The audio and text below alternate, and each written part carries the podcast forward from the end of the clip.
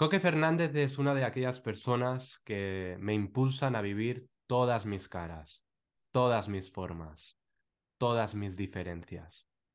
Coque es efectivamente alguien con quien puedo serlo todo. Apasionado de los arquetipos y la mitología griega, Coque transmite pasión, fuego, escucha, agua, comprensión, aire y sostén, tierra. Con él puedes irte de birras, de fiesta o de fútbol. Con él también puedes llorar o revelar tus demonios más oscuros. Todavía no se define con nada concreto, ni falta que le hace, porque junto a él siempre sonrío, simplemente sonrío, porque estoy seguro. ¿Y hay algo más bonito que poder ser yo mismo a su lado? De eso va este podcast, de acercarnos los unos a los otros. Y qué mejor que empezar contigo, Coque. Te quiero. Gracias por venir. ¿Cómo estás? Wow. Removido, emocionado y con muchas ganas y súper orgulloso de ser el primero. Y yo también te quiero. Ya lo sabes. Pues tío, es un placer, es un placer para mí que, estés aquí. Eh, humanos va de esto, tío. Va de acercarnos, va de, de al final coger, por ejemplo, pues una creencia, tío, cuestionarla, mirar cómo eso eh, pues también mm, nos revela partes de nosotros y cómo al final nuestras conversaciones, como tu presencia, tío, en este caso, pues nos puede acercar a las personas que estén escuchando. Eh, cómo al final, después de este vídeo, pues se pueden sentir, o después de este podcast, se pueden sentir más seguros, más calmados, más en consonancia con quien realmente son. Tío, yo tenía la, la, la creencia de cuestionar esta creencia que antes hemos hablado de no puedo depender de nadie. A ti cuando yo te digo no puedo depender de nadie, ¿qué te, qué te viene, tío? ¿Qué, ¿Qué, es lo primero que te viene? Vale, eh, me vienen dos, como dos extremos, dos polos y sobre todo en el punto en el que estamos ahora socialmente y las generaciones que venimos ahora, la gente joven que se habla mucho ¿no? de la dependencia emocional, de tener, de las relaciones tóxicas que tenemos, etcétera, etcétera. Eh, me viene como por una parte, estoy totalmente de acuerdo de que debemos, me, viene el, parte, el punto de vista de las relaciones, sobre todo, en todas las relaciones interpersonales. Somos seres sociales, los seres humanos, y me viene el, vale, vamos a tener relaciones a lo largo de nuestra vida y es importante. Y creo que sí que podemos ser personas dependientes emocionalmente de, nuestro entorno. Yo, por ejemplo, dependo de que puedo depender de mi madre o de mi padre o de mi pareja, de que si igual se muere alguna de estas personas, joder, mi emoción va a depender de, algo que le pueda pasar a alguien de mi entorno cercano. ¿Sabes? Si puedo estar jodido o puedo estar triste por esta pérdida o, o, lo que sea, ¿no? Poniendo como un caso muy extremo. Creo que tenemos hay una línea muy fina entre la dependencia emocional y las relaciones tóxicas, que muchas veces va, la gente lo une y lo, hablamos como si depender emocionalmente de alguien ya quisiera decir que ya estás teniendo una, conducta tóxica. Creo que no. Creo que al contrario, que depender o que te importe la opinión de gente que tú quieres, eh, joder, creo que es algo importante. Creo que eso es el amor de verdad. El realmente me preocupo por esta persona. Realmente estoy interesado en, cómo se siente y si esta persona está bien, pues igual también puede afectar en, mi persona, porque quiero que mi entorno esté bien, ¿no? De hecho, esta frase hace poco, esta semana pasada, con mi psicóloga salió y me dijo eh, un término que la gente, bueno, me dijo la frase de que, hostia, creo que la gente joven eh, muchas veces confundís, para ver si yo estaba en este punto o no, pero eso que cree que muchas veces la gente joven eh, que confunde el término de la dependencia emocional con lo que de toda la puñetera vida se ha llamado amar. Amar a una persona es ocuparte de que esta persona esté bien, interesarme por esta persona, es querer verla cada fin de semana si tienes un rato libre o querer estar con esa persona o el, joder, querer verla bien, eh, verlo bien, quien sea. Eh, no sé, creo que, que, es un tema interesante sobre estamos a veces como en el extremo opuesto, ¿no? De hostia, la dependencia emocional y estamos pasando al bando extremo de, pues me desapego, me desentiendo de la emoción del otro y venga, libertad y relaciones abiertas y este tipo de cosas, que está muy bien si es el tipo de relación que tú quieres llevar, que para gustos los colores y para la forma de amar, pues hay, miles, ¿no? Tantas como personas la vemos en el mundo. Pero creo que también es eh, ni un extremo ni otro, que hay que llegar como a un punto intermedio y el, el ser consciente de que joder, el amar te hace vulnerable. Puede dar miedo, puede dar vértigo, puede, pues, que tambalee tus emociones. Sí, pero es que eso es el, el atreverse a abrirte a alguien, ¿no? Y creo que, que, joder, que no es fácil, pero, pero hostia. Pues mira, con gente como tú, por ejemplo, puedo hacerlo. ¿Sabes? Y es como, joder, mi emoción puede depender de, de, de esta relación también, de, joder, Totalmente. quiero a Ricardo. Igual hay un momento de tu vida que tú decides, pues mira, que ya no me aportas, ya está, que esta relación ya se ha terminado. Y joder, igual yo no pienso lo mismo, pero desde el respeto, desde la aceptación, pues entenderé que si es la mejor decisión para ti, y claro que afectará emocionalmente. Es como, si no sería un puto psicópata, si no me afectara lo que tú, lo que, lo que un amigo o lo que mi pareja o lo que mi familia mm, siente o, o, piensa, ¿sabes? Es como, no sé, como he ido diciendo, ¿no? Como creo que hay como, hostia, encontrar el punto medio y no llevarlo a estos extremos. Absolutamente, tío. Al final nos olvidamos a menudo de que somos animales sociales. Que somos sociales, tío. O sea, eh, eh, me gusta aquí eh, el término interdependencia, ¿no? Es decir, al final el niño, cuando nace, pues es dependiente totalmente de mamá, ¿no? Y, y, a medida que vamos creciendo, poco a poco vamos siendo cada vez más independientes, en el sentido que cada vez tenemos una máscara más desarrollada, ¿no? Tenemos una personalidad, un carácter, empezamos a tener nuestros propios gustos, nuestras propias diferencias. Lo que me encanta que dice Víctor Villalobos es eh, cuando empieza el camino de vuelta, ¿no? Cuando llegamos a, ese, a, esa llamada, ¿no? A esa crisis existencial, a ese, a ese vacío, ¿no? De, hostia, todo el mundo o todo lo que yo pensaba que era, resulta que, que pues que se me cae, ¿no? Eh, tenía una pareja, quizás se me va, tenía unos abuelos y de repente ya se mueren, eh, ¿no? Empiezo a... Mi, mi vida o, o, la forma que tenía de creer que, que, eso era mi vida, de repente a todos nos llega un momento en el, en el que se nos empieza a tambalear.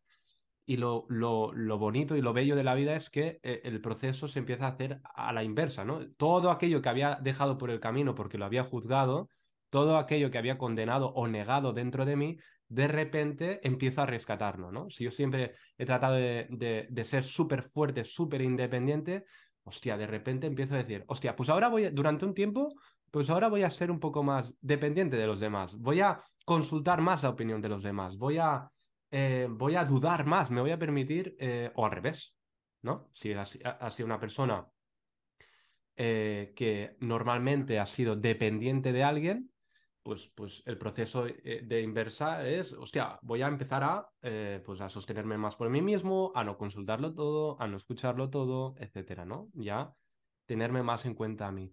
Al final lo interesante eh, de la creencia de no puedo depender de nadie es lo que tú comentas, o sea, hemos caído en, en, la falsa trampa, creo yo, de creer de que eh, tenemos que ser fuertes, eh, especialmente eso lo veo muy vinculado a, las, a hombres y especialmente ahora en el mundo de las mujeres.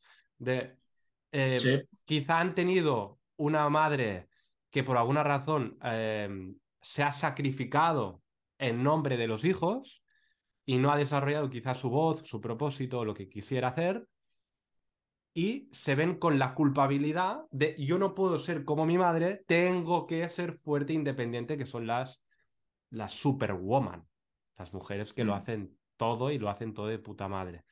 ¿Qué pasa? Eso ha llevado a que muchas mujeres pues incluso estén llegando a cuotas de poder altas, pero a costa de qué, ¿no? De, a costa de que en realidad están eh, incluso despreciando una parte de sí mismas, que es el hecho de que sí, sí, sí puedan soltar el control, en este caso, a un hombre, ¿no? O sea, hay un juicio ahí.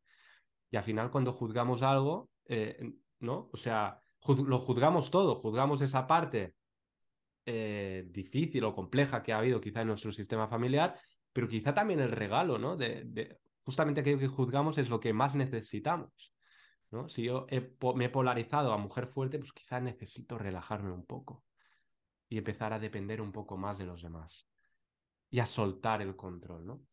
A eso, tío, me venía con, con una imagen que antes te, lo estaba diciendo por teléfono, tío, que, que me marcó mucho ayer, viendo cómo mi abuelo cogía, cogía un vaso con la cerveza, estaba ahí con él, con, estaba con, con mi madre y con mi abuela, y, y veía cómo, pues, el hecho de, de beber eh, el hecho de, de, coger el vaso y de, de, ponérselo hasta la boca le, le costaba pues prácticamente 20, 25 segundos, tío. O sea, le, le costaba, ¿no? Le...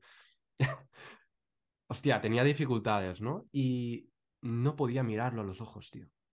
No podía. Era ver como de repente mi figura paterna, ¿no? Era una figura, es un padre para mí. Em, verlo, ver a mi maestro ser más dependiente y vulnerable que nunca. Y justamente, tío, me está enseñando eso, porque yo estoy en el proceso de individuación, igual que tú, y, yo me sentía con, con, no puedo ser dependiente, no puedo caer en em, escuchar demasiado a los demás, no, ahora no. Y mi abuelo lo que me estaba enseñando ayer es justamente a que claro que puedo soltar el puto control y depender de los demás. Me estaba enseñando esa parte que evidentemente es humana y evidentemente necesita de los demás. Y eso, tío, es, es muy bonito. Es muy bonito. Ver cómo bajaba el vaso y cómo de repente lo volvía a subir porque casi no había vivido nada. Y, y ver que, mm, que estaba bien. Que yo no estaba viendo a mi abuelo, ¿no? Estaba simplemente proyectando el juicio que yo tenía a depender o a necesitar de otra persona.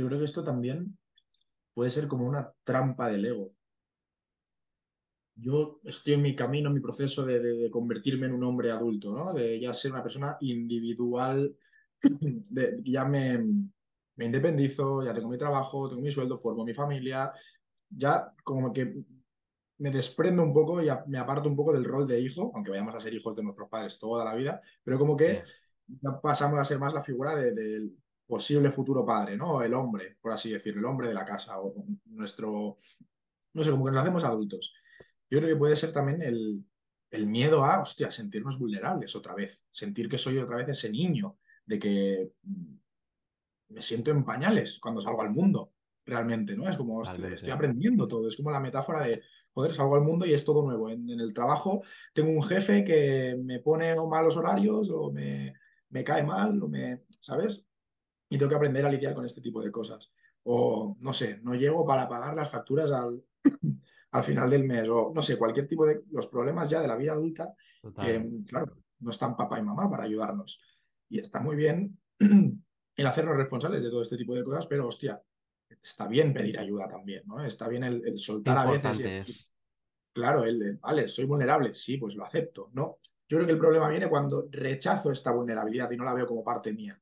Y quiero ser el, el que puede con todo y el que a mí no me hace falta nadie. Hay veces que es que la gente que más pretende mostrarte que menos ayuda necesita, es la que más lo necesita. Es la que más vulnerable es internamente, pero no, no se atreve a pedir esa ayuda, ¿no? O, no sé. Ahora creo también desde el tema de la cuarentena y abriendo temas, ¿no? Desde esta creencia que me van viniendo.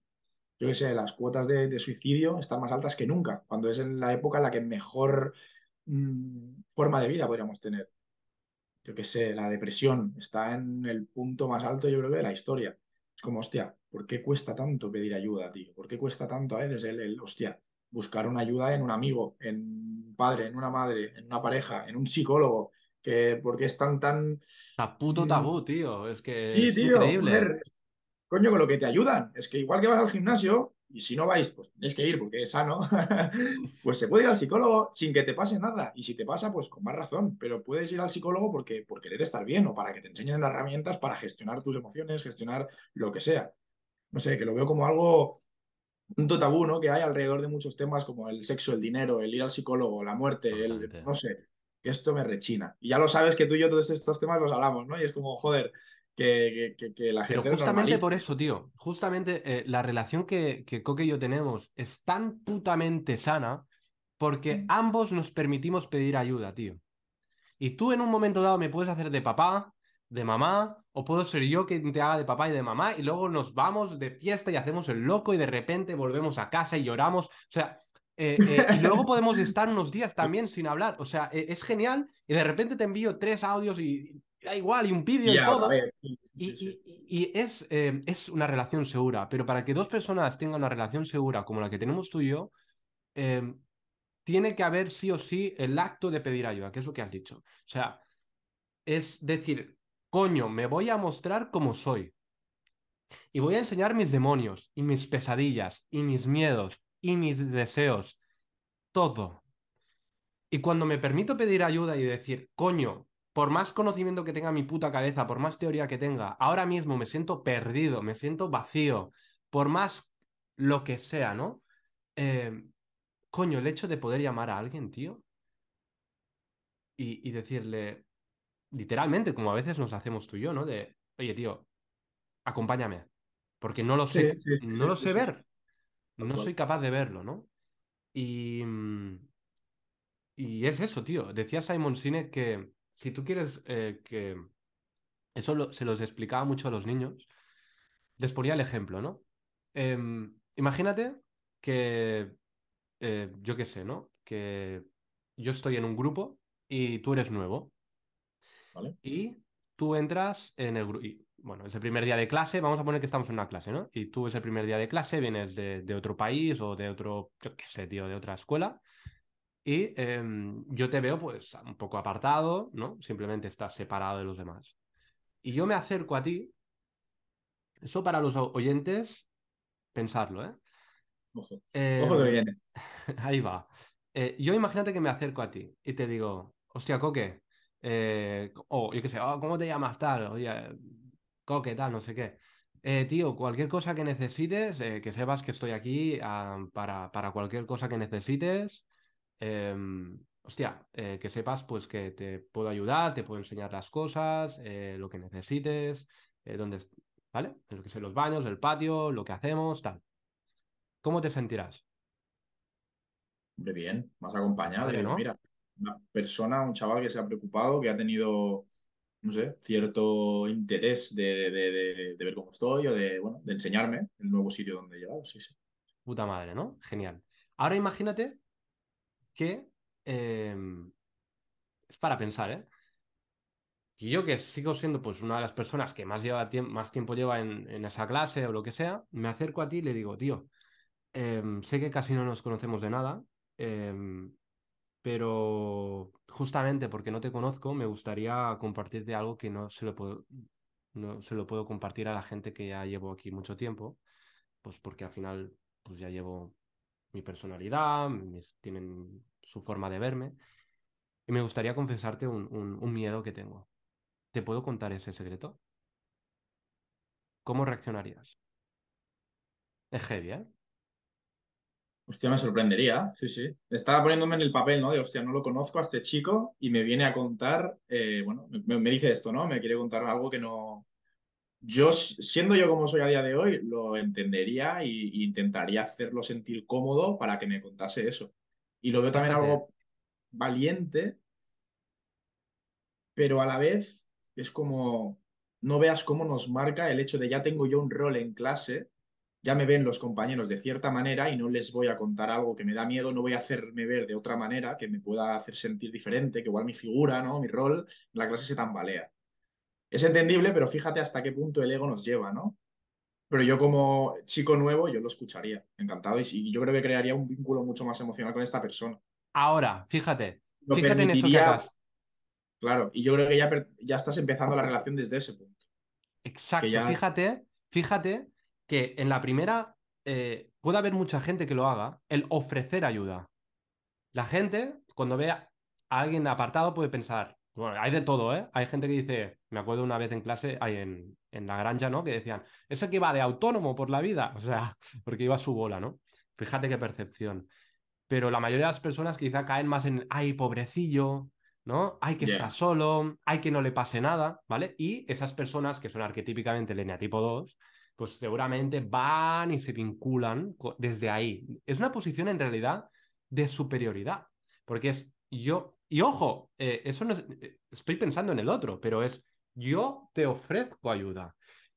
En la segunda hay algo muy diferente, que es lo que tú has dicho, que es aparece la valentía esa persona que está supuestamente dentro del círculo de seguridad se abre a pedirte ayuda. Siempre vamos a confiar más con la persona que nos pide ayuda que con la persona que nos ofrece ayuda. Porque pedir ayuda tiene algo distintivo, que es que abre el corazón. Abre el corazón. Es justamente cuando yo me permito, fíjate, si yo eh, te pido ayuda a ti, de alguna forma ya estoy confiando en ti. En cambio, yo puedo ofrecerte ayuda sin necesariamente confiar del todo en ti. Yes. En una hay una máscara, en la otra no hay ninguna máscara. Y fíjate que los grandes vínculos, hablando de la creencia, y ahora lo hilo con todo, de que no podemos depender de nadie, justamente, justamente tienen que ver con el hecho de que no nos permitimos pedir ayuda. Y la paradoja está ahí. En el momento que pido ayuda, aparecen los vínculos de confianza y qué paradoja acabo siendo más independiente. Cuando puedo interdependencia, es esa interdependencia con el otro. Exacto. De igual a igual. Sí, sí, sí, sí. Es heavy, ¿eh? Qué bueno, tío. Me gusta. Es heavy, tío. Es heavy. Sí. Claro, porque esto también te hace conectar con la otra persona desde la parte más, más íntima, más profunda, más sensible. Yo creo que al fin y al cabo es lo que más une a la gente.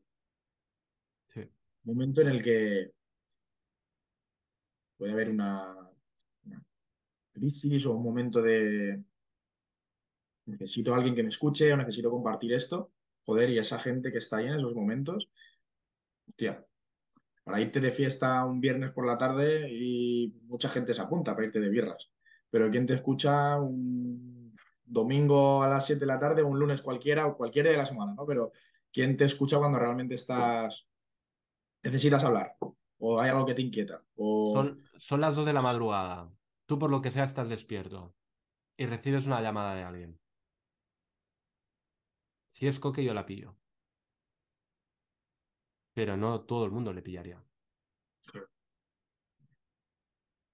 Mira, esto me viene, esto me lo quería guardar porque tú vas a estar ese día, pero bueno, no te pillará de nuevas.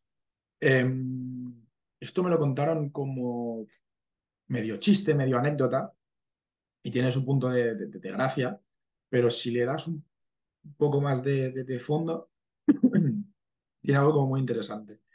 Esto es un hijo que em, le llama a su padre y dice, hostia, papá, em, invita a todos mis amigos para mi cumpleaños. No sé si era el cumpleaños o la boda, pero bueno. Invita a todos mis amigos para, para el cumpleaños. Intenta llamarlos tú, por favor, te hago la lista y llamas tú a toda la gente para, para que venga y tal, porque yo estoy hasta arriba de trabajo, no sé qué, no voy a poder, no tengo tiempo, por favor, haz, esto por mí, ¿no? Y el padre dice, vale, vale, tranquilo, hijo, sí, sí, ¿qué día es tal? Vale, bueno, la fecha, el día, sitio, todo, y le hace la lista con toda esa gente que quería que fuera. Que sea amigos del colegio, amigos de, la infancia, colegas de- del gimnasio, un montón de gente. Llega el- el- llega el día, el hijo llega donde celebraban la fiesta y ve que solo hay cuatro personas y le dice a su padre, papá, eh, ¿dónde está toda la gente que te dije que avisaras? Que yo les llamé y les dije que tenías un grave problema. Aquí están los que de- verdaderamente han venido. Pam, Uf, pam. uf. Yo llamo que tengo una fiesta. Sí, seguro que hubieran venido el triple. O, o la gran mayoría, si pueden. Que mi hijo tiene un problema. Llama a toda la lista. Sí, sí, yo he llamado a toda la lista, pero les dije que tenías un problema. Mira quién ha venido, mira quién no. Pam, estos son tus amigos de verdad. Vale, podemos meternos en que igual alguno no podía porque lo que fuera. Vale, sí, pero Pero la de idea está ahí. clara. Y me pareció súper potente cuando lo escuché. Joder, ya ves. Y vinieron cuatro. Pam, estos son tus amigos de verdad, hijo. Ahí, ahí. ¿Quién te tiende una mano cuando... uf, ¿Quién te hace ver tu valía cuando ni tú mismo la ves? Pam, ahí es. ¿Quién te ve? ¿Quién te ve? ¿Quién ve, quién ve más allá de, de- de lo que muestras? ¿Sabes? Absolutamente. Qué Me importante viene también, es. Sí. Sí, A- acabo, ¿eh? Sí, Me no, acaba de venir. Me viene también esto que hacías ahora del, bueno, este ejemplo que ponías, ¿no? Del, del tú en este caso, ¿no? Que hacías como de, de chico que lleva mucho tiempo en clase y tal, que me vienes a decir a mí, chico nuevo que, que eso, que acabo de llegar al colegio, ¿no? El primer día y tal. Y me vienes tú pidiendo ayuda, ¿no? De, hostia, te puedo compartir un secreto, tal.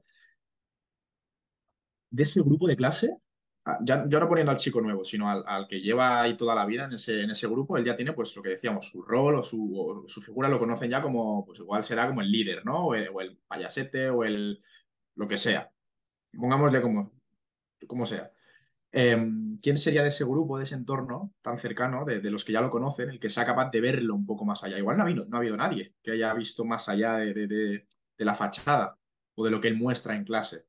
Igual por eso él tampoco se siente abierto realmente a con ninguno de ellos, porque ninguno ha sido capaz de verlo más allá.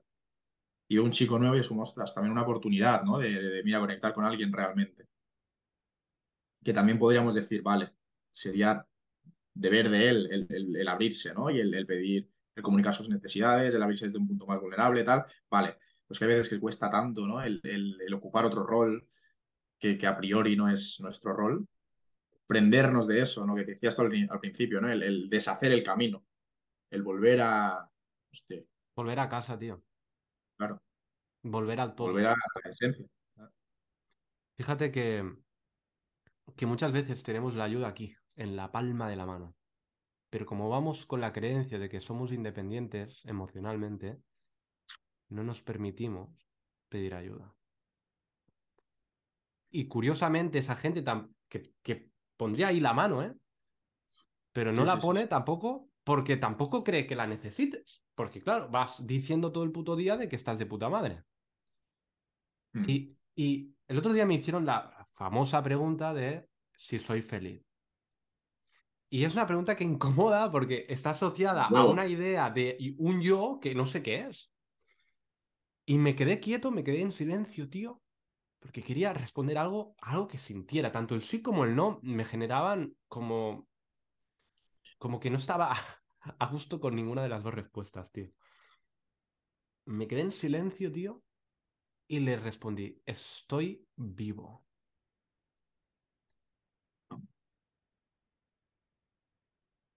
Y estoy vivo por gente como tú.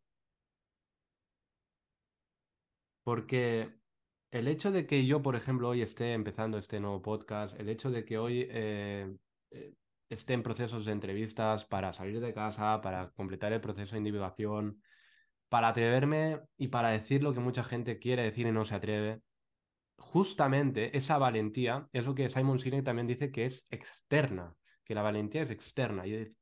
Hay una parte que estoy de acuerdo y una que no. Creo que hay una parte muy importante del coraje que sí que es interna. Pero qué importante es saber de que, porque para la valentía necesitas cruzar un miedo.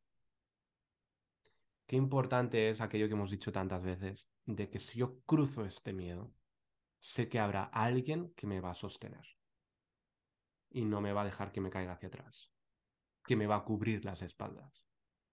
Qué, mm, qué fácil es dar un paso hacia adelante de fe cuando sabes que hay gente que te va a cuidar y que si tú pides ayuda va a estar ahí.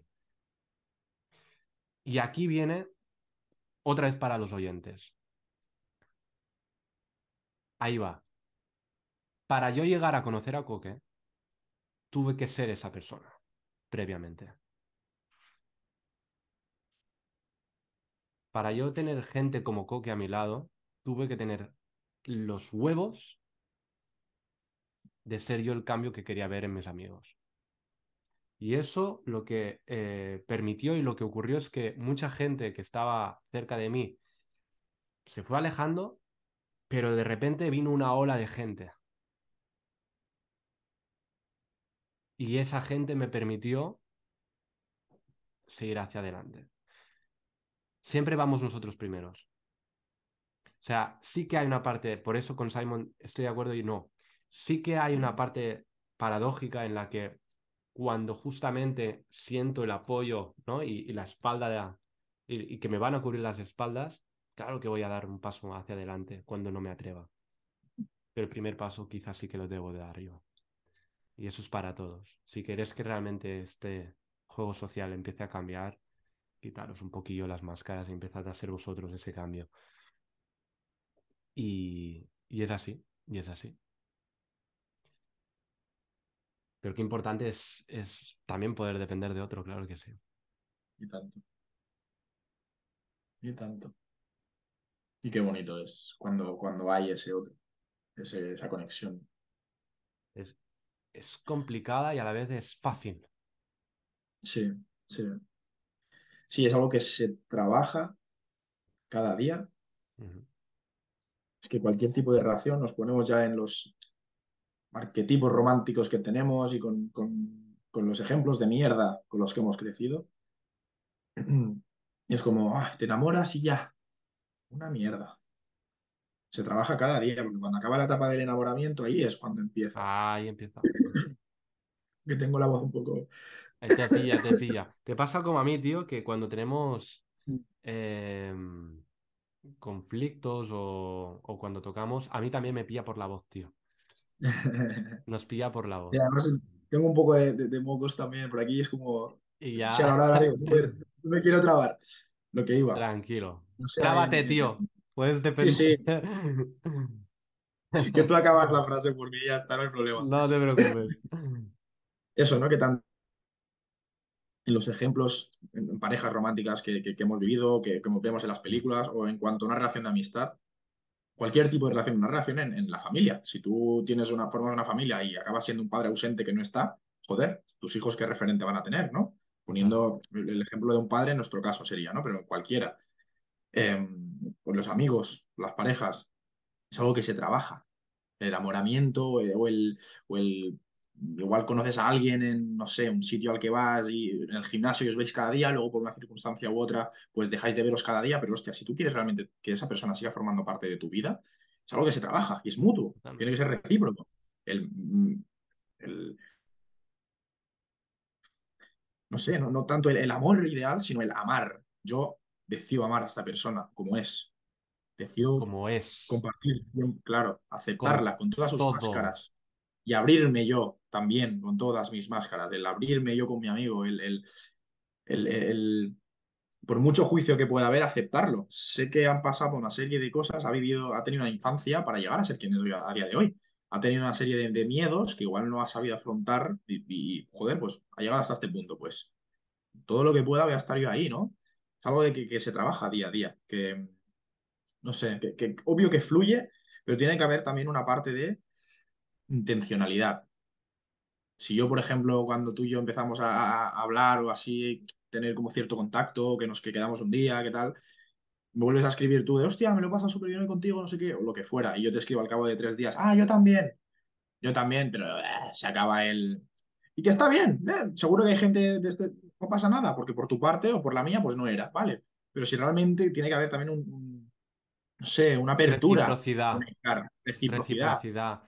Claro, el- son el muchas cosas. Son muchas el- cosas. Claro. Hay un tema de Y hay- y comprensión. esto- Claro. Claro, y esto también es algo que hay que hacer mm, a conciencia, y más a día de hoy, con mucho juego de, no sé, me contestas a las 10 de la mañana, pues yo hasta las 2 del mediodía no te digo nada porque voy a, así parece que estoy ocupado, ocupada, y así, este jueguito a mí me cansa mucho. Es como, es, si estoy, estoy, si no estoy, no estoy. O vamos o no voy. O voy con todo o, o- o- encantado, pero muy escorpiano de mi parte, pero sí. No, no, y puta, y, y real, tío. Pero es que es así, es así, yo lo veo así. Es, no sé, si yo realmente for- pasa a formar a alguien parte de mi vida, va a estar en mi vida. Y ya está. No tengo que ir ya como con... Claro. O estoy, me abro y estoy, o, o- o- o no se da, porque tienes que ir ya pensando en...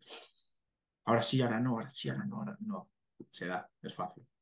Por eso, tío, nuestra relación es un, es un, un espejo de relación segura, ¿sabes? Al que mirar y decir, joder. Gracias. Porque no hay duda. Es curioso. No hay duda en esa, en esa, en esa, en esa posible incluso en algún momento depender. O sea, al final, eh, eh, eh, también para, para ya acabar, una buena pregunta para los oyentes sería, ¿qué, ¿qué significa para ti depender de otra persona? ¿Y qué imágenes y qué recuerdos te vienen de tus padres o de tu madre, o depende de qué figura. Normalmente tiene más que ver, yo creo, la dependencia con, arquetípicamente con, con la madre en el sentido por dónde venimos, ¿no? Eh, por, toda la, por, todo lo que han vivido nuestros abuelos, etcétera, ¿no? Em, esta familia más patriarcal. Pero, pero ¿qué, ¿qué, imágenes te vienen? ¿Qué juicios emitiste en tu infancia? Cuando obviamente eras un, bichito, ¿no? ¿Qué. ¿Qué percibiste? ¿Qué interpretaste? ¿Qué distorsionaste? De ahí que dijiste yo no voy a ser así. ¿Y qué te estás perdiendo por no poder soltar el control y, dejar que alguien también te cubra las espaldas? Esa es un poco la invitación, ¿no? Eh, el hecho de decir, lo somos todos, somos la independencia, pero también somos la dependencia. Somos sociales. Y vuelvo a, y, vuelvo a cerrar con un poco mi abuelo, ¿no? Que para, para eso empezaba esta creencia que es el hecho de mi abuelo, seguramente ha sido una de las personas que más me ha inspirado a ser independiente. Y qué paradoja, es seguramente la persona que más me está enseñando ahora a reconectar con esa parte que necesita de los demás. Y eso, eso es precioso, tío. Así que creo que gracias. Ya te aviso, no es ni la primera, ni la segunda, ni la tercera. O sea, van a venir cuatro mil veces que va a venir este señor aquí. Em, Encantado gracias por venir, tío. Te quiero y, seguro que la gente, tío, con, con, lo que has compartido, se va a sentir inspirada, tío. Gracias. Pues espero que así sea y, gracias a ti por contar conmigo, por, por, estar en mi vida. Gracias a todos los que nos hayáis escuchado. Y, y joder, vivir, que, que la vida es ah. bonita. Atreveros a compartir. La pregunta. La pregunta, tío, la pregunta. Una pregunta para la siguiente persona que invite. Vamos allá. Dame unos segundos, ¿eh? Que piense. Tienes un minuto 45.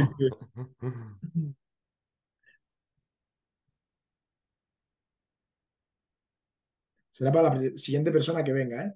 Correcto.